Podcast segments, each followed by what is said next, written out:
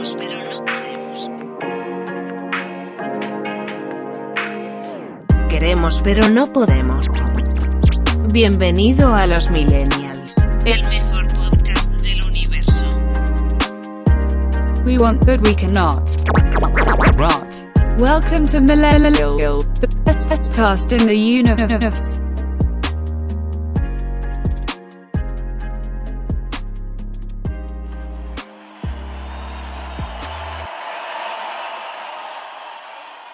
Ok, en este capítulo vamos a hablar de tres temas en los que hemos estado trabajando esta última semana. Vane, por un lado, nos va a contar cómo es trabajar con empresas de reparto de comida en plena pandemia, que debe ser una movida. Y Coco nos va a relatar sus aventuras en busca de voluntariados en Europa. Y yo voy a hablar sobre el síndrome del impostor y cómo superarlo o no. Así que... Eh.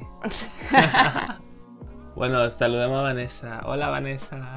Oli, los saludos de mi hermosa Bogotá fría. Como siempre, hoy estamos como a 8 grados, entonces estoy como con suéter Ay, qué rico. y estoy como en plan, no me caliento con nada, pero bueno.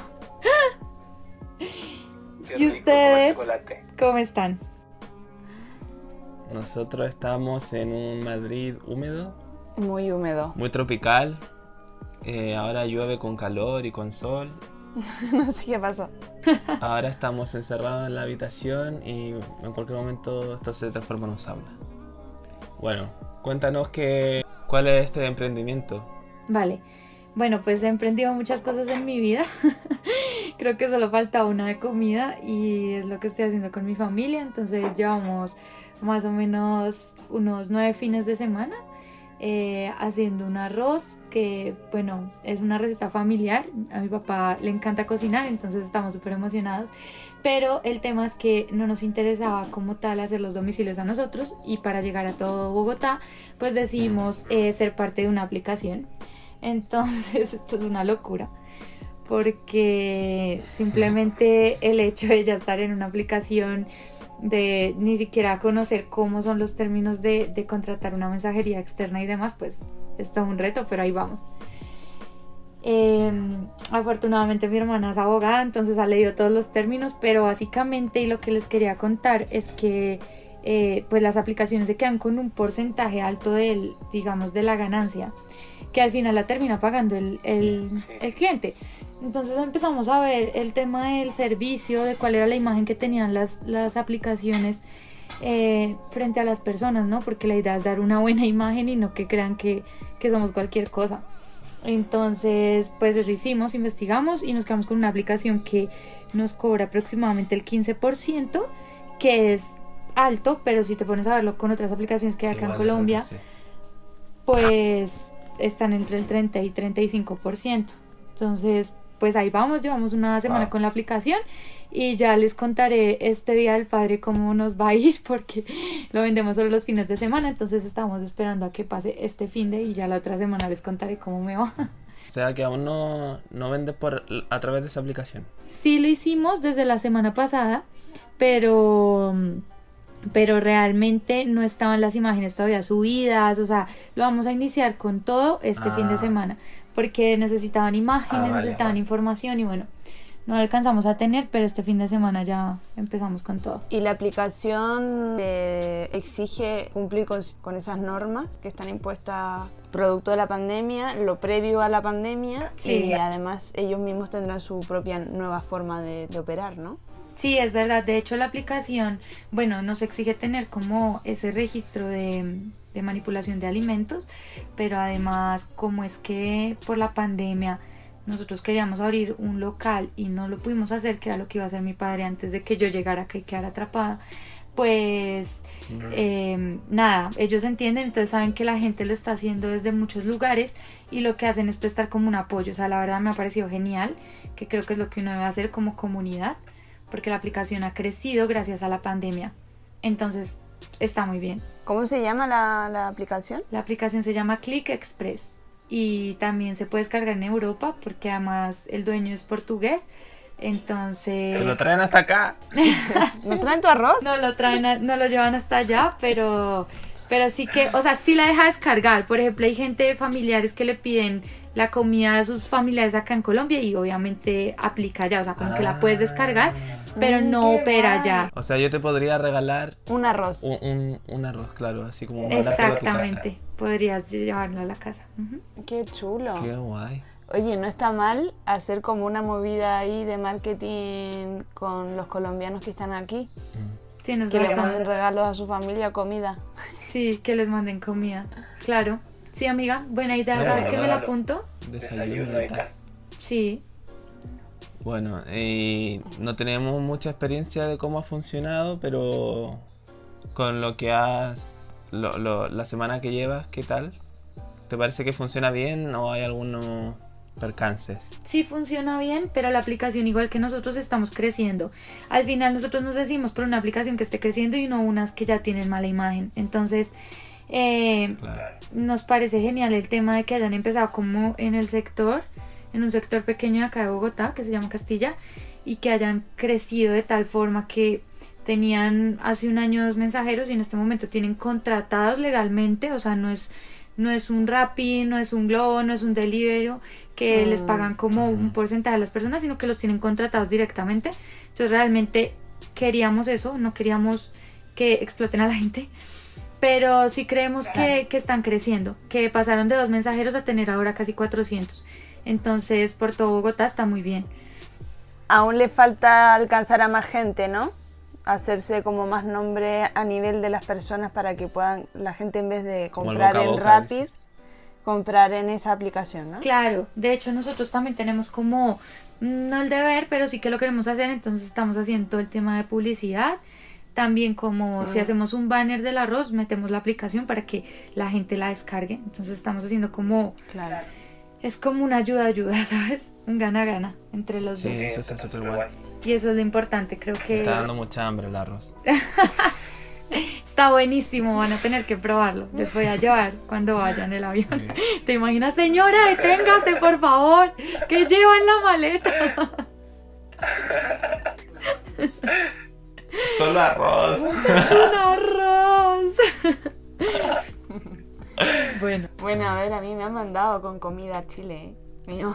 Y Chile es muy, muy, muy riguroso con la entrada de comida. Yo una vez pasé, bueno, traje de Chile a Madrid eh, una empanada. Se la traje a mamá. ya. Estoy como con tu empanada.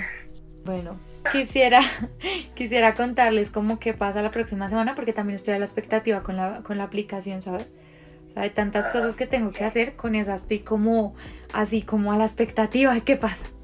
Qué guay. Y con respecto a, a la empresa, ¿has logrado como montar una mini estrategia, una, un plan de negocios, eso que a ti te encanta hacer, planes de negocios y, tal? ¿O lo estás haciendo un poco Improvisado. improvisado? No, amiga, de hecho, bueno, es que yo soy, sí, encantada con los business plan. De hecho, creo que no funciona nada sin ellos. Entonces, sí lo estoy haciendo, pero como tuvimos tan buena acogida, no me ha dado, como te digo, o sea, me ha dado el tiempo de cambiarlo, pero no el tiempo necesario para decir, esta es una etapa, esta es la siguiente etapa, como de pronto nos pasa a nosotros y nos ha pasado con proyectos eh, sino que este ha ido sobre el ruedo. Entonces ha sido como, mm, yo qué sé, de pasar de vender cuatro arroces el primer fin de semana, luego vendimos 25 y luego 50 y entonces todo ha sido un rollo que yo pensé que no íbamos a crecer tan rápido. Entonces como que tenía una expectativa un poco más conservadora y ahora está como todo como yendo muy rápido. Entonces Claro. sí que he tenido que avanzar Estás en pleno rápido. Learn Startup. O sea, esa es tu, tu movida. Sí, total. Entonces he pasado como eso de tener proyectos como los que he hecho eh, paso a paso a este que no me ha dado tiempo de nada y que todos los, todos, todos los fines de semana cuando acabamos tengo que ver ventas, cambiar esto, cambiar la estrategia o seguirla o qué vamos a hacer ahora. Y bueno, como es un tema familiar, pues obviamente aquí confían en mi criterio, pero obvia- sí que hay diferencias como las hay con cualquier persona, entonces eh, pues ahí vamos. Pero sí que lo hemos podido ejecutar como, como lo hemos dicho, un poco más rápido, pero, pero ahí vamos. A mí también me pasó con, con la tienda que no tenía, no- nunca tuve tiempo de poder sentarme a planificar mucha estrategia o a, a planificar o a crear un Bueno, plan de tampoco negocio. sabías tanto en ese entonces. Yo es que en esos casos, amiga, cuando el, el- el tema es tan rápido, creo que hay que hacer simplemente unos cinco aspectos, que es lo que estoy haciendo con el, con el tema del arroz. Y sí que eh, lo que te estaba diciendo, perdón que me fui, eh, que en un negocio cuando va muy rápido lo que yo creo es que hay que coger cinco aspectos claves, que es lo que yo hago semana a semana. Cinco aspectos claves, estrategias muy rápidas en las que puedas maniobrar, porque si te pones a hacer un plan de negocio tan, tan extenso, como el negocio va tan rápido, a la siguiente semana no te va a servir de nada, entonces vas a tener que empezar de nuevo. Claro. Entonces me parece que si haces estrategias rápidas, unas tres estrategias por área, eh, si tienes que contratar a alguien ya, contrátalo, pero mira como cuál es el plan para esa persona dentro de la empresa. Y conforme a eso lo vas ejecutando semana a semana. Esa es la manera más fácil, o si no, se vuelve todo un rollo. Bueno, ¿y cuáles serían como tus conclusiones de, de- de tu primera semana? Bueno, mis conclusiones son que, que cuando uno hace algo con, con tanta ilusión, las cosas sí que se dan. Que, mm, que es un esfuerzo tremendo, que todos los días hay que pararse a trabajar el doble como cualquier emprendimiento, pero que sí que vale la pena, que, que está muy bien, que me emociona, entonces al final todos los días te levantas con, con más ánimo y bueno, con muchas ganas de crecer porque tengo todo un tema planificado, o sea, en el business plan que hice inicial de hacer un tema de franquicias y bueno, vamos a ver cómo se da, pero ese, ese es el plan final. Qué bien, qué bien. Me, me alegra muchísimo. Estamos expectantes del arrocito. Eh, dale, me toca. Bueno, Te Coco, a ver, ¿y cuál ha sido tu movida esta semana? Esta semana, bueno, ha sido la culminación del trabajo de la semana pasada.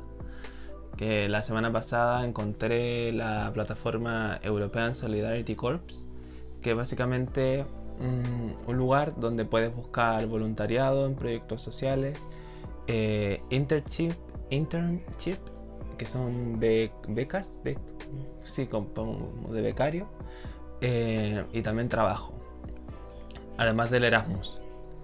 Eh, y yo tenía muchas ganas de hacer voluntariado, así que escribí en Google Voluntariado Madrid.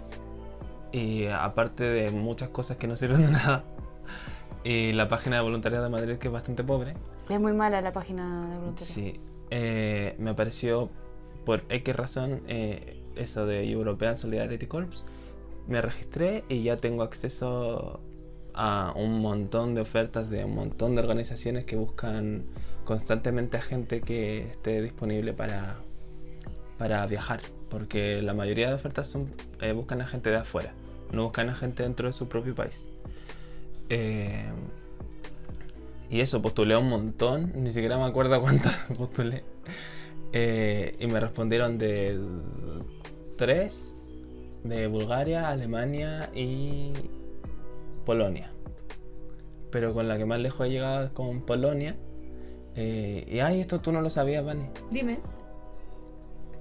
Tú no sabías esto que estoy contando ahora. No, baby. Que tuve una entrevista con, con Polonia Sí. y caljo- ca- El, calzó... el miércoles, ¿no?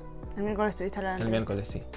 Eh, calzó todo súper bien. Soy el perfil que ellos están buscando de un proyecto en una ciudad pequeñita, en una región que se llama Silesia, que es una región como problemática geopolíticamente. eh, por lo tanto, muy interesante. Y la ciudad se llama Rivnik. Y allí tienen un centro cultural donde están buscando a gente de otras culturas para que vaya a hacer actividades culturales y, y enseñe lo que es no ser de allí. No ser polaco. no ser polaco, porque ahí viven solo O polacos. sea, nutrir como el tema Eh, cultural. Claro. Y yo que soy como latino europeo, tengo como una mezcla cultural muy interesante que creo que puede ser un buen aporte. Bueno, soy latino, europeo, fan de Asia. Creo- Coreano, coreano por adopción, por autoadopción. Sí, yo creo que soy más de Corea que de Chile. Baby, y bueno, mm, se me surgió una duda. Em, ¿Por qué Polonia? O sea, de los tres que dijiste, ¿ese fue el que más te interesó? No, en realidad los tres proyectos eran muy parecidos. Eran para. son, bueno, son para trabajar en centros culturales. pero en Polonia donde me respondieron más rápido, eh, nos comunicamos y avanzaron las etapas. Generalmente son como, hola, nos interesa lo que nos escribiste, por favor envíanos tu currículum y tu carta. Y luego como, ah, nos interesa tu currículum, eh, vamos a hacer una entrevista. Y ahora me dijeron que ya pasando esas tres etapas que son como las comunes, eh, ellos van a ver de aquí a dos semanas si es que me eligen y ya hablaríamos de cuándo me voy a Polonia. Qué guay. Entonces de verdad estoy muy feliz por ti. Me encanta. Sí. Ah, y otra cosa muy importante es que es todo financiado por Europa. Por la Eh, Unión Europea. Claro, por la Unión Europea. Entonces los, pa- los pasajes de ida y vuelta los pagan ellos, me eh, dan un alojamiento, que en este caso es una habitación en un piso compartido con dos personas más, eh, eh, con todos los gastos pagados, eh, 120 euros para comida y 100 euros de dinero de bolsillo. Ok. Baby, o sea que Así vas a poder conocer otra cultura. O sea, yo creo que, que todo eso te va a nutrir un montón a ti y vas a nutrir un montón a las personas con las que vas a trabajar. Me encanta. Qué guay. Sí, súper guay. Es muy motivador, la verdad, que hace tiempo que no, no tenía como algo que me motivara de manera tan vocacional. Porque hay cosas que me gustan y tal, pero esto es como muy vocacional. Nosotros sabíamos que existe como una necesidad de, de trabajo social, eh, am, pero mm, ¿te imaginaste que era tan grande la, la red de voluntariados? No, de hecho es difícil de encontrar. Eh, yo la encontré por leer vlogs. Y creo que una red que está tan preparada debería tener mayor Visibilidad. Visibilidad, claro, porque yo ahora, por ejemplo, le estoy contando a todo el mundo que existe y, y ya soy parte de la gente que lo va comunicando, pero si no conoces a alguien interesado en el voluntariado, no te llega por ninguna parte. Como si en tu red de contactos no hay alguien que sea voluntario, Claro. no te enteras. Y, y quizás mm, posicionando desde, o sea, tú como un valor añadido, intentar promocionar el tema de los voluntariados, ¿lo has pensado a- añadir, por ejemplo, a, a tu blog? Mm. Eh, que tú hablas como del diseño y de, de otras áreas, pero ahora vas también a integrar todo lo que es el tema de voluntariado, ¿no? Sí, porque creo que es importante que la gente sepa que hay una alternativa, porque quizás muchos tenemos ganas de ayudar, eh, pero no sabemos que está ahí la herramienta. Es verdad. Así que... Y qué fácil, o sea, yo, yo siempre me imaginaba que era toda una movida burocrática súper grande, que tenías que pasar una preselección a- eh, Mm. súper a tope a fondo y en realidad no es tan, no es tan No, difícil. yo me demoré dos semanas entre que conocí la plataforma y que me empezaron a contactar. Ahora, está el tema del coronavirus, así que eso nos pone puntos suspensivos. No sabemos bien qué tal van a estar las fronteras para septiembre, que es que esperan que me vaya. Así que, nada, no hay nada claro, pero están las voluntades al menos. ¿Qué, ¿Qué conclusiones sacas tú como en plan? Bueno, yo la conclusión que saqué es que me puedo dedicar y vivir de ayudar a la gente. Y eso me parece súper guay. Que en vez de ser diseñador o lo que sea en una empresa de tallarines que hace pasta, Menos eh, mal dijiste puedo hacerlo en un...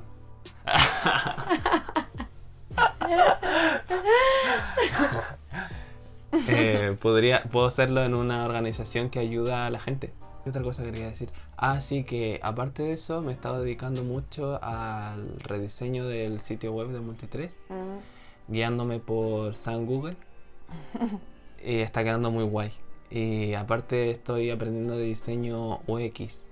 Así que siento que no entiendo cómo podía vivir sin pensar en eso. Porque es muy obvio, o sea, hay que pensar en el usuario para hacer algo. No pensar, yo pensaba en mí, así como, ah, es que me gusta que este botón esté aquí. Yo eso, esto siempre fue una discusión. Siempre fue una discusión entre los Ya. tres, porque es como preguntar a la gente qué es lo fácil, ¿no? Y, y te entiendo Claro. porque cuando preguntas quedas como, pero si yo lo veo así, y el otro te dice, no, Ajá. pero yo no lo entiendo, o no sé qué es esto, o bueno, yo qué sé, surgen 10.000 cosas, ¿no? Sí. Así que ahora tiene- la web está, la estoy rediseñando con toda una estructura, con toda una intención, como en lo primero que ves es esto, porque quiero que lo segundo que sea, se- vea, sea esto, que lo segundo que veas sea esto otro, lo tercero esto y por último hagas esto. Es como todo un camino que, que se diseña para que siga al usuario y que sea un, un flujo. Y siempre teniendo en cuenta qué tipo de usuario es, porque no es lo mismo hacer una web que esté pensada para diseñadores web, Claro, que seguramente te van a entender to- todas las cosas a la primera, que un usuario que no tiene tanto y conocimiento. de hecho el segundo paso que hago en la web es decirle al usuario, mira, yo estoy buscando gente que quiera esto. Y si tú necesitas esto, continúa. Si no, busca en otro lugar. Porque así se hace la segmentación mejor de, de público. Total. De nada nos sirve tener muchos leads. O sea, sí sirven los leads, no estoy diciendo que no. Pero de nada nos sirve si no, si no somos efectivos. Y ahí también entra el tema de, de marketing. Bueno, y Eh, entonces, y eso es todo, gracias. este fue Adiós. el fin del podcast. ahora, ahora me voy a dormir. bueno, ustedes a dormir y yo a comer, porque aquí son las 3 de la tarde. Sí, casi 3 de la tarde. Y allá son las casi 10. Pero bueno, a ver, Justi, vamos contigo. Yo, bueno, cuando vi tu tema dije como, esto me lo va a tener que explicar con plastilina, pero sí que me interesa un montón. Entonces, nada, Justi, cuéntanos qué es este tema que pones aquí de el síndrome del impostor. Eh, bueno, a ver, es un síndrome que yo pensé que era más conocido, pero se lo ha mostrado a, a cuatro personas y nadie lo A mí me ha salido recomendado en YouTube, A ti te ha salido, claro, porque, pero no lo he visto. pero porque nosotros consumimos más o menos lo mismo, entonces YouTube ya nos conoce. Es un síndrome bastante común, así que probablemente si yo les, les leo como cuáles son los síntomas, va a ser como, viste, cuando buscas que te duele una mano en Google y te dice que tienes cáncer. Tienes cáncer Es sí, un poco así. automáticamente. Probablemente por los síntomas vas a tener el síndrome del impostor. Pero, pero no, no, no, no es tan así. Em, Matilda, por favor. yo llegué al síndrome del impostor porque me daba cuenta que tenía como una obsesión que es bastante millennial por lo demás, que es el estudiar, estudiar, estudiar, estudiar. Todo el tiempo estás tratando de reafirmar tu conocimiento y te das cuenta que estudias cosas que ya sabes. Y la recontra mega estudias porque no, no- las tienes, no, no tienes seguridad en ti mismo. A mí me pasaba eso muchísimo, incluyendo, por ejemplo, que fui a hacer el, el curso de Community Manager eh, y ya me sabía casi todo lo que me estaban dando, porque quizás no había hecho un curso específico de Community Manager antes, pero yo ya lo había estudiado a través de blogs, de cursos de Google, de cursos de, bueno, en fin, un montón, ¿no? De, de Fundación Telefónica, cosas que yo ya manejaba. Y se me juntó eso, el momento que me nombraron presidenta, y, y no entendí por qué me elegían a mí como presidenta de la Federación de Mujeres Jóvenes, bueno, no de la Federación de Empoderadas, ¿no? De Empoderadas Madrid. Y, y hablé con una amiga de todo esto, lo hablamos en el metro, y le dije, ¿sabes qué me pasa? Es que siento que no, no sé lo suficiente como para poder ocupar este cargo. Eh, y ella me miró y me dijo en plan, oye, pero yo veo que tú sabes un montón sobre feminismo y eres una mujer que sabe muchísimo. Y, y yo quedé así como en plan, no, no sé. O sea, yo no sé tanto como parece que, que sé. Ya. Y me Eres dijo... una impostora. Claro, y me dijo, Es una impostora. no, Justi, revísalo porque eso no está bien, tú sabes un montón. Y llegué y busqué en Google esto que me estaba sucediendo. Así como, siento que no sé, ¿sabes? Como, San Google, para variar. San Google. Auspiciado por Google todo esto. Toda nuestra vida está auspiciada por Google. Y ahí llegué a, a este síndrome del impostor, que por lo demás le afecta a 7 de cada 10 personas. Yo en un primer artículo que leí, de hecho decía que afectaba más a las mujeres que a los hombres, pero ah, la doctora que más es- escribe sobre el tema dice que no, que afecta a los hombres y a las mujeres por igual. Eh, yo creo que tiene que ver un poco como con las causas de por qué aparece el síndrome que yo las leí y no sentía que se me ve- no me veía reflejada en esas causas que mm, eh, la doctora Yang dice que son cuatro eh, una que sería como de dinámicas familiares durante la infancia, ¿Qué significa eso? que tiene que ver eh, con el estereotipo de tu hermano es más inteligente, eh, tu padre es eh, más guay que tu madre, o tu hermana menor es más inteligente que tú. O sea, como es dinámicas que son como microdinámicas que te van generando tu personalidad y te van alimentando como ciertas inseguridades. Eh, están los estereotipos sexuales, que ahí sí yo creo que tiene bastante que ver como con... Que la mujer nunca va a ser tan guay como el hombre, o sea, tan profesional o tan sabia. Claro. Y ni tampoco se le va a reconocer por eso. Primero se le reconoce como mujer y luego como... Exacto. Entonces haces mil cosas, no sé si va por ahí, pero es como que tienes que esforzarte 10 mil veces más porque, porque así lo requiere la sociedad para que pronto tengas algún hueco o algún espacio dentro de un cargo gerencial o un buen cargo o lo que te, o lo que te plazca, pero sí que todo el tiempo como que te estás exigiendo tener más y más conocimiento. No sé si vas a eso, si lo estoy entendiendo. Sí, lo estás entendiendo perfectamente. es eso. Eh, la percepción del éxito, fracaso y competencia. Yo creo que por ahí va mi, mi movida. Como Eh, ¿Cuáles eran tus, tus- tus guías? Así como yo quiero ser como él cuando grande.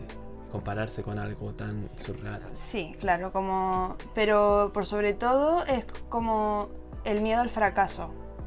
O por ejemplo, a mí me pasaba en mi carrera, cuando estudié cine, mm, yo decía, ¿para qué voy a hacer la película del proyecto de título si a la película le va a ir mal? ¿Sabes? Porque no iban a tener suficiente conocimiento, no iba a ser lo suficientemente buena directora o buena Ponerte productora. el parche antes de la herida. Exactamente, siempre es eso, ¿no? Y, y eso te va generando como una em, revisión de ti mismo que no, no es correcta. Ya. Amiga, pero tengo una pregunta ahí. O sea, ¿tú crees que esto tiene que ver también con nuestro tema generacional? Que sé que ese es el nombre de nuestro podcast. Pero básicamente lo que, lo que te quiero preguntar es, es si tiene que ver con eso, porque yo sí que me siento identificada con algunas cosas que dices. No con todo, porque el tema del emprendimiento, o sea, yo soy lo más eufórico del mundo, entonces yo Sí, tú vas a por todo. pienso que todo va a salir bien, pero sí que me siento identificada contigo en el tema cuando dices que te tienes que preparar mucho más, que tienes que hacer mucho más, que de pronto dices, bueno, en este momento será que estoy preparada para dar este salto. Sí, es, es una movida de ser milenio. Es un rollo. Y por ejemplo, o sea, ¿esto tiene algún tratamiento? ¿Va más allá? ¿Es algo psicológico? ¿O es Flores de Bach. Sí. O sea, porque mínimo, mínimo me quedo con dudas. Pongo, pongo en Google y ya mañana ya no estoy aquí. Pero sí que sí que, que quisiera saber si eso tiene algún tratamiento, si lo pudiste ver, si pudiste ver otras personas que lo tienen, porque al final. No, así como un tratamiento como tal no lo tiene, porque tampoco es un, un trastorno, no es un no es nada reconocido por los estudios psicológicos. Claro, es como una teoría, básicamente. es, es un síndrome Pero teórico. teórico, claro, no, no está no está bueno, Comprobado. Avalado es que- por la psicología o la, psiquiatría en realidad. Claro, la es que es bastante nuevo también y la, la psiquiatría siempre se queda atrás, eso lo sabemos. Eh, pero sí hay como unas recomendaciones que yo puse en práctica y que me funcionaron bastante bien. Eh, hay, basta- hay bastante información, no sé si uno lo busca en San Google, eh, de verdad te aparece mucha información, pero yo hice como un pequeño mini resumen de eso y apliqué lo que un poco me funciona y que toda la vida me he dado cuenta que lo he hecho sin darme cuenta que lo Que lo pueden encontrar en nuestro blog, losmillennials.com.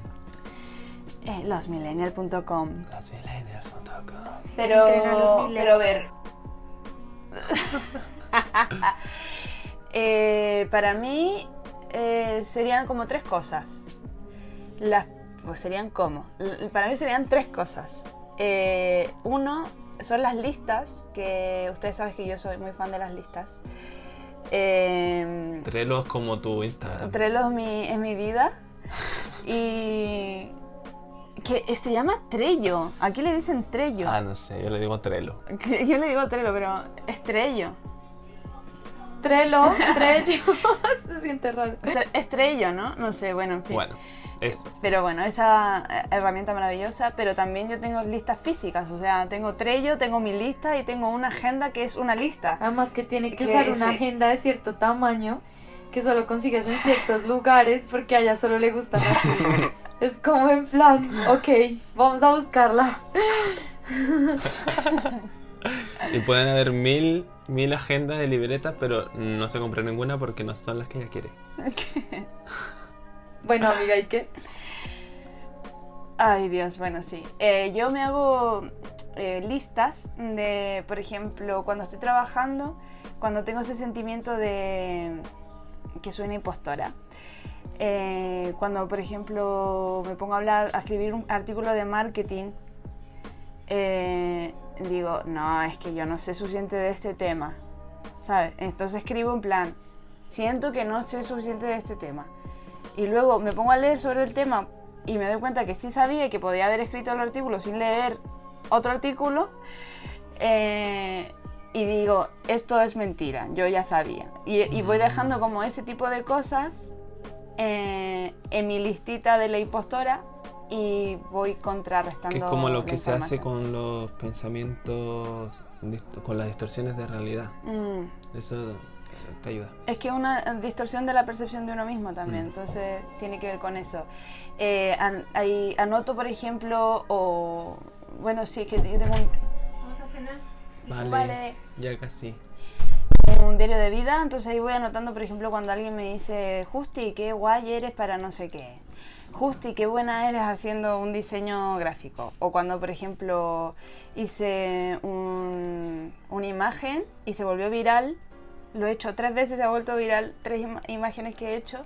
Y yo nunca me he considerado buena diseña- eh, diseñadora gráfica. Pero, hola, eh, te- tengo tres imágenes que han sido virales. Entonces, como, ah, vale, que no soy tan no soy tan, tan mala en eso, ¿sabes? Que podría mostrar mi trabajo también de diseño eh, gráfico. Bueno, en fin, ese tipo, ese tipo de cosas. Eh, y eh, por sobre todo, lo, lo- lo más grande para mí es el control del tiempo y eso también va eh, incluyendo en mi lista de tareas del día, que cada vez soy como más perfeccionista en eso, porque tengo como siempre la sensación de que nunca hago lo suficiente. E- Esa es mi principal enfermedad.